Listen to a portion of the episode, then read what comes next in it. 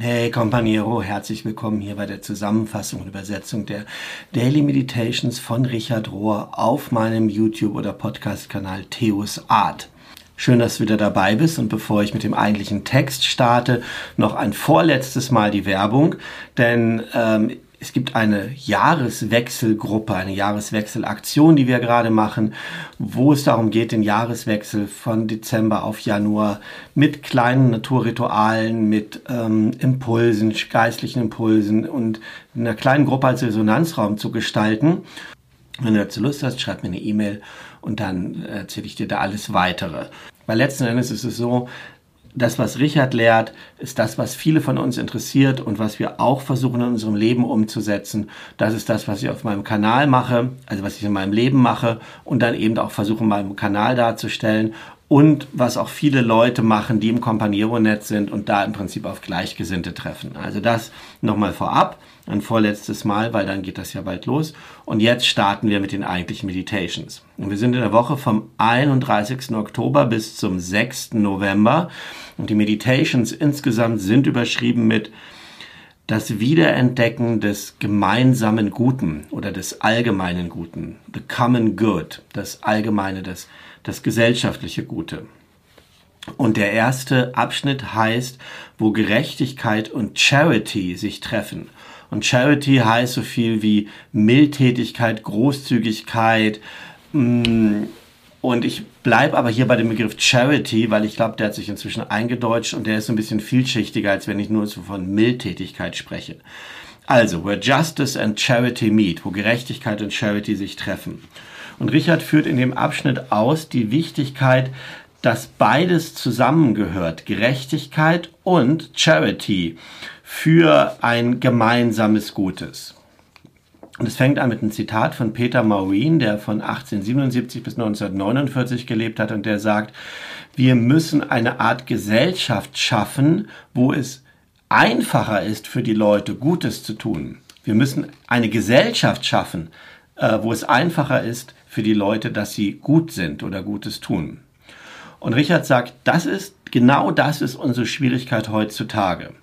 Es ist nicht nur so, dass es schwierig ist, das Gute zu tun. Heutzutage ist es sogar schwierig, überhaupt zu erkennen, was gut ist. Und insgesamt ist es so, dass die Achtsamkeit oder das Bewusstsein für das wahre Gute und das wahre Böse, dass das schwindet, dass das langsam verblasst. Und ich fand es im Laufe der Zeit ganz verwirrend und glaube, wir brauchen hier Klärung an diesem Punkt. Wir haben Gerechtigkeit confused, wir haben sie vermischt, verwechselt mit Charity oder durcheinander, vermischt, durcheinander gebracht. Charity ist traditionell angesehen als eine ganz hohe, edle Gabe, als ein ganz hoher, edler Wert und ist sehr populär geworden. Und es klingt meistens so, als ob das aus selbstlosen Motiven wäre. Charity, du bist, machst Charity. Ja. Und das ist dann so, dass wir gelegentlich Nahrungsmittel spenden oder dass wir Geschenke spenden oder dass wir Geld spenden irgendwohin, wenn wir in den Ferien unterwegs sind, dass wir das machen oder in Krisenzeiten, wenn was Besonderes aufkommt, gibt es Solidarität und wir alle üben Charity. Und dann denken wir von uns selber, dass wir sehr großzügige, sehr milde, sehr gute Menschen sind und als ob wir auf diesem höchsten Level operieren, den Charity als Wert so bietet. Dass wir dann, wir tun was Gutes und wir denken von uns selber, dass wir gut sind, ja. Und was wir dabei außer Acht lassen, vernachlässigen, ist der Wert, den Gerechtigkeit hat. Gerechtigkeit und Charity, Mildtätigkeit sind einerseits komplementär, also gewissermaßen entgegengesetzt und gleichzeitig können können und dürfen wir das nicht klar trennen. Und das passiert auch weder in den Lehren der frühen Kirchen noch in den Lehren, die wir heute haben. Der gebende und nährende Geist von Charity motiviert uns auch und vervollständigt unseren Sinn für Gerechtigkeit. Vervollständigt das also und gleichzeitig ist es so, dass der die Gabe, der Wert, der in Charity, in der Mildtätigkeit liegt, kein Ersatz sein kann für Gerechtigkeit. Also viel Mildtätigkeit, viel Charity kann nicht Gerechtigkeit ersetzen. und wir haben die fundamentale Notwendigkeit von Gerechtigkeit in unserer Charity-Arbeit vernachlässigt. Wir haben das ignoriert, dass Gerechtigkeit ein Teil von Charity sein muss. Über Jahrhunderte hinaus haben wir Charity gebraucht, könnte vielleicht sogar sagen missbraucht, um überall die Löcher zu flicken und uns dann selber dabei gut zu fühlen, dass wir ja so helfen und den Armen und den Notleiden und all diese Löcher stopfen, während wir gleichzeitig Institutionen, institutionelle Strukturen unterhalten haben und dazu beigetragen haben, die diese Löcher erst kreieren, die erst die Leute an den Rand drängen und sie zu Bedrängten machen, die wir dann so großzügig äh, charity-mäßig behandeln können. Jesus predigt eine soziale Ordnung, also geht an die Strukturen, wo True Charity, wo wahre Charity, wahre Mildtätigkeit möglich ist, in einer Art und Weise, wo Kooperation und Gemeinschaft Sinn macht, wo das vollständig zusammengehört. Jesus bietet insgesamt eine Weltsicht an, und das ist jetzt irgendwie schwierig zu übersetzen, wo the Spirit's Power, wo die Geistkraft wirkt, gemäß den einzelnen Gaben. Und das, was diese Geistkraft gibt für jede Person, ist for the sake of the common good. Es geht um das gemeinschaftliche Gute für alle. In 1. Korinther 12, Vers 7 steht da, the sake of the common good. Also die Geistesgaben und das, was Jesus lehrt für eine Ordnung für alle miteinander, ist für das gemeinsame Gute. Und Richard sagt, das ist der Schlüssel für christliche Gemeinschaft und für christliche soziale Gerechtigkeit. Es geht um eine Welt, in der Kooperation, Gemeinschaft, Mitfühlen, Compassion und Charity oder die, die Charity of Christ, die Mildtätigkeit des Christus, wo die alle gleichmäßig wirken und nicht irgendwie nur so benutzt werden. Und so gesehen ist das Common Good, das gemeinsame Gute für alle, eins der obersten Prinzipien. Eine Grundlage für das gemeinsame Gute, Foundation for the Common Good. Jim Wallace, der Gründer der Sojourner und ein langer, langjähriger Freund von Richard, verbindet die Idee des von diesem Common Good, von dem gemeinsamen Guten, mit dem, was Jesus das Königreich der Himmel nennt. Und Jim sagt Folgendes.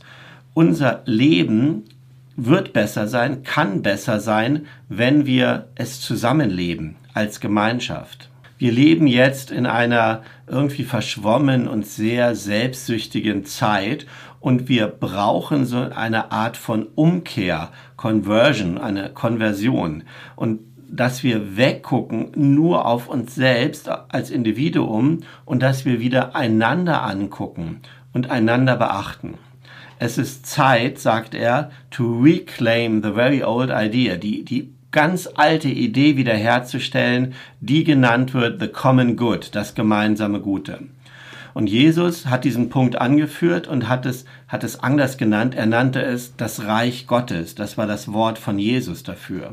Und diese bessere Art zu leben, diese bessere soziale Struktur, diese bessere soziale Ordnung meinte nicht nur so ein, so ein Goodie für die Leute, die ihnen nachfolgen, also dass die dann in das Reich Gottes kommen und da geht es ihnen irgendwie ein bisschen besser, sondern eine Grundidee, wie alle Menschen miteinander gemeinsam leben kann. Gilt also für jeden. Und Jesus hat erzählt, dass diese neue Beziehung zu Gott die er predigt, in die er hinführt, zu der er uns bringt, uns auch dazu bringt, eine neue Beziehung mit unserem Nachbarn, mit unserem Nächsten zu haben, vor allen Dingen ganz besonders mit denen, die vulnerabel sind, die verletzlich sind in dieser Welt und auch mit unseren Feinden. Das ist sowas wie eine universale Wahrheit und sogar nicht religiöse Menschen werden bestätigen, dass diese Idee der goldenen Regel behandle andere so, wie du selbst behandelt werden willst, dass das etwas Wahres und Universales ist. Und unser Public Life, unser öffentliches Leben, unser gesellschaftliches Leben, also von allen, nicht nur Gemeindeleben, nicht nur Kirchleben, Kirchenleben, unser ge gesellschaftliches Leben könnte besser sein, viel besser. Es könnte sogar transformiert werden, es könnte geheilt werden, wenn unsere religiösen Traditionen das praktizieren, was sie predigen. When they practice what they preach. In unserem persönlichen Leben, in unseren familiären Entscheidungen, in unserer Arbeit, in unserer Freizeit, in den Diensten in unserer Kirche, in den Synagogen, in den, Moschee, äh, in den Moscheen. Und in unserer kollektiven Zeugenschaft, die wir machen, dass wir praktizieren, was wir predigen, dass es um dieses gemeinsame Gute für alle Menschen geht. Und dass das ist, was Jesus mit Reich Gottes meint. Vereint durch das Pascha-Mysterium, durch das Ostergeheimnis. Und Richard sagt, ich glaube, es ist nicht übertrieben, wenn wir sagen, dass die westliche Zivilisation insgesamt in so einer Art spiritueller Notlage sich darstellt oder erscheint. Weil Religion sollte eigentlich effektiv und gut darin sein, uns zu verbinden mit etwas Größerem. Und um das zu erreichen, müsste Religion eigentlich ein hoffnungsvolles, gutes Universum kreieren, darauf hinweisen, dass unsere Seelen, unsere menschlichen Seelen sowohl verwurzelt als auch befreit. Wenn Gott regiert, dann sind all diese Dinge, die so auseinanderstreben, all diese ähm, Einzelteile sind dann zusammengehalten in, in einer einzigen zusammenhängenden to Totalität, heißt es hier, also in Gottes Totalität. Und dann wird die Art und Weise, wie wir denken und wie wir leben, klarer und es wird sogar deutlich, was notwendig ist. Aber wir leben nicht mehr in so einer Welt, die dadurch bestimmt ist, dass das alles von Gott zusammengehalten wird. Oder wir, wir haben dieses Bewusstsein nicht mehr. Und Richard nimmt, greift sein Bild auf von diesem kosmischen Ei, das er in vielen verschiedenen Büchern und, und Meditations auch anführt. Und er sagt, dieses kosmische Ei, wo alles ineinander ähm, verbunden ist, das ist zerbrochen. Und in einer, auf eine praktische Art sehen wir das Ergebnis von diesem Zerbruch, von dieser Polarisation jeden Tag. Ja, Gruppen werden unfähig, die verschiedenen Gruppen werden nicht mehr durch das gemeinsame, durch den gemeinsamen Sinn oder durch die Idee von Gott oder von einer Menschlichkeit zusammengehalten und die, es zerfällt in einzelne Gruppenanliegen und die sind dann unfähig, einander zu respektieren. Sie sind unfähig, in einem normalen zivilen Dialog miteinander zu gehen. Und es besteht insgesamt so ein Unvermögen mit etwas, wo Gott sehr geduldig ist, nämlich mit der menschlichen Unvollkommenheit umzugehen und diesem, diesem tragischen Streben nach Vollkommenheit, nach dem Guten, das wir noch nicht erreicht haben, was in allem Leben ist, das zu akzeptieren, damit Frieden zu haben. Und stattdessen wird sich bekämpft in diesen vielen verschiedenen Gruppen und jeder versucht es besser zu wissen und den anderen zu diffamieren. Ja? Und dass das so gekommen ist, ist irgendwie niemand in äh, Einzelnes schuld. Ja? Und wir müssen jetzt auch nicht neues Fingerzeigen üben, wer daran schuld ist, aber es ist unsere Verantwortung von allen zusammen, das wieder zu heilen, das wieder anzugehen. Weil wenn wir es nicht schaffen, uns einzuordnen, uns, uns hinzuzeigen zu einem symbolischen Universum, zu einem symbolischen Einssein, dann wird es so sein, dass wir zurückbleiben. Alles, was dann übrig bleibt, sind unsere privaten Pathologien und all diese Storylines, all die Geschichten, all diese Begründungslinien, mit denen wir uns selber erklären und unsere Gruppe erklären. Und jede einzelne Gruppe proklamiert dann und erklärt und beschützt seine Rechte und warum diese Gruppe Recht hat und hält sich für moralisch überlegen gegenüber allen anderen.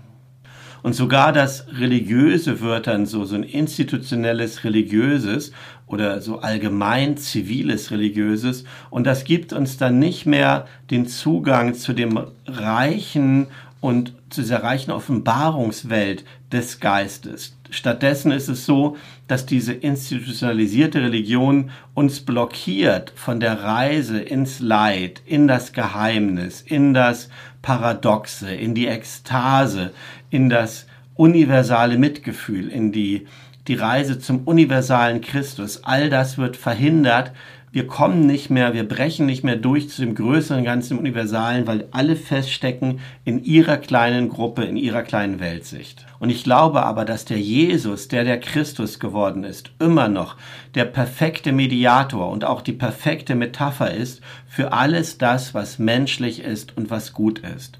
Und das Kreuz steht da als ein Zeichen, das die Gegensätze verbindet das Himmel und Erde verbindet, das Göttliches und Menschliches verbindet, das Inneres und Äußeres verbindet und das gleichzeitig symbolisiert, dass all diese Verbindung etwas kostet. Das Kreuz steht auch dafür da, dass das etwas kostet und dass es gleichzeitig verbindet.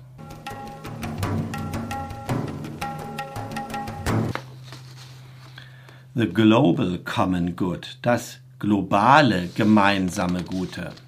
In Laudatio Si, das ist die Schrift, die äh, Papst Franziskus herausgegeben hat, drängt er darauf, dass Christen auch in langfristigen Zusammenhängen denken müssen, ihre Handlung bedenken müssen, dass das alles Impact hat, dass es Einfluss hat auf die Zukunft, auf das, auf das gute Leben in der Zukunft, the future well-being, für die gesamte menschliche Spezies, für alle lebenden Wesen und für unseren Planet selber. Und dort steht, diese Erwähnung des gemeinsamen Guten dehnt sich auch auf die zukünftigen Generationen aus. Wir können jetzt, wenn wir von Nachhaltigkeit sprechen, nicht einfach mehr weggucken davon, dass es so etwas wie eine intergenerationale Solidarität gibt, also eine, eine Solidarität zwischen den verschiedenen Generationen. Wenn wir einmal anfangen, darüber nachzudenken, dass wir, wir diese Welt hinterlassen, weitergeben an zukünftige Generationen, dann gucken wir alles, was wir tun, unterschiedlich an. Dann gucken wir auf eine andere Art und Weise. Und wir fangen an zu begreifen, dass die Welt ein Geschenk ist, ein, eine Gabe, die wir umsonst bekommen haben und die wir mit anderen teilen müssen und teilen dürfen. Und der Theologe Daniel Scheid bietet ein, ein Gebetszugang an zu dieser Art von Gedanken, nämlich wie man dieses Cosmic Common Good, dieses kosmische Common, äh, gemeinsame Gute hm, in Gebet auch ansprechen und adressieren kann. Und er sagt Folgendes, das kosmische gemeinsame Gute, the Cosmic Common Good, bietet uns eine größere moralische Perspektive. Und es fordert uns gleichzeitig auf, tiefer zu sinken in unseren Wurzeln und ähm, zu dem Platz, an dem wir stehen, verwurzelt zu sein und dort zu arbeiten für das Gute an genau dem Platz, an dem wir auf der Erde stehen. Und das kosmische gemeinsame Gute führt uns von dort ähm, und macht es intensiver, unsere Bemühungen und erdorientierte persönliche Entscheidungen zu treffen. Und wenn wir das machen, dass wir einerseits verwurzelt sind an da, wo wir stehen und uns dann ausstrecken, ähm, unsere Aktionen, unsere Haltungen zu diesem größeren Ganzen hin, dann, sagt er, werden wir wie die Gerechten, wie ein Baum, der gepflanzt ist in der Nähe der Wasserströme. Das ist eine Metapher aus Psalm 1 und die Früchte bringen zu ihrer Zeit. So werden wir, wenn wir diese Sachen verbinden. Und dann sagt er am Schluss Folgendes. Möge diese größere Perspektive des kosmischen gemeinsamen Guten, des größeren Ganzen, des Guten im größeren Ganzen, sag ich mal, uns inspirieren für unser Leben und unsere Arbeit, für das Gute, für alle Wesen in dieser vergänglichen und wundervollen Welt, in diesem wundervollen Kosmos, für die Armen und für die vulnerablen Menschen und, und alles, was arm und vulnerabel ist. Möge es inspirieren für all die Kontexte, in denen die Kreaturen gedeihen können, für das größere Ganze, von dem wir ein Teil sind. Möge es gut und inspirierend zu, für das Gute, das die Kreaturen hervorbringen, jede Kreatur für andere Kreaturen. Für die Solidarität, möge es inspirieren zur Solidarität, die uns zusammenbindet und verbindet mit allen Kreaturen. Für das Versprechen von Gerechtigkeit für alle Kreaturen, für alle Geschöpfe.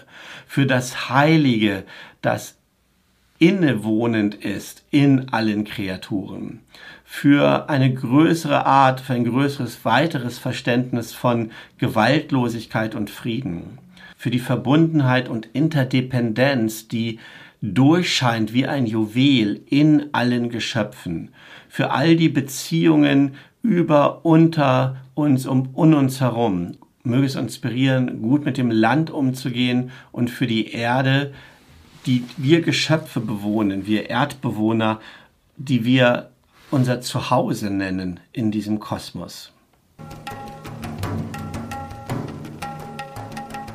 So, ihr Lieben, das waren die Meditations von dieser Woche. Ich fand sie irgendwie ein bisschen zerstückelt und unzusammenhängend. Das liegt nicht nur an meiner Übersetzung und der Auswahl. Ich habe mich bemüht, das auch einigermaßen zu glätten. Ich hoffe, es ist trotzdem einigermaßen verständlich und inspirierend geworden. Ich versuche mich immer sehr an dem Text zu halten und diese Woche ist er halt so.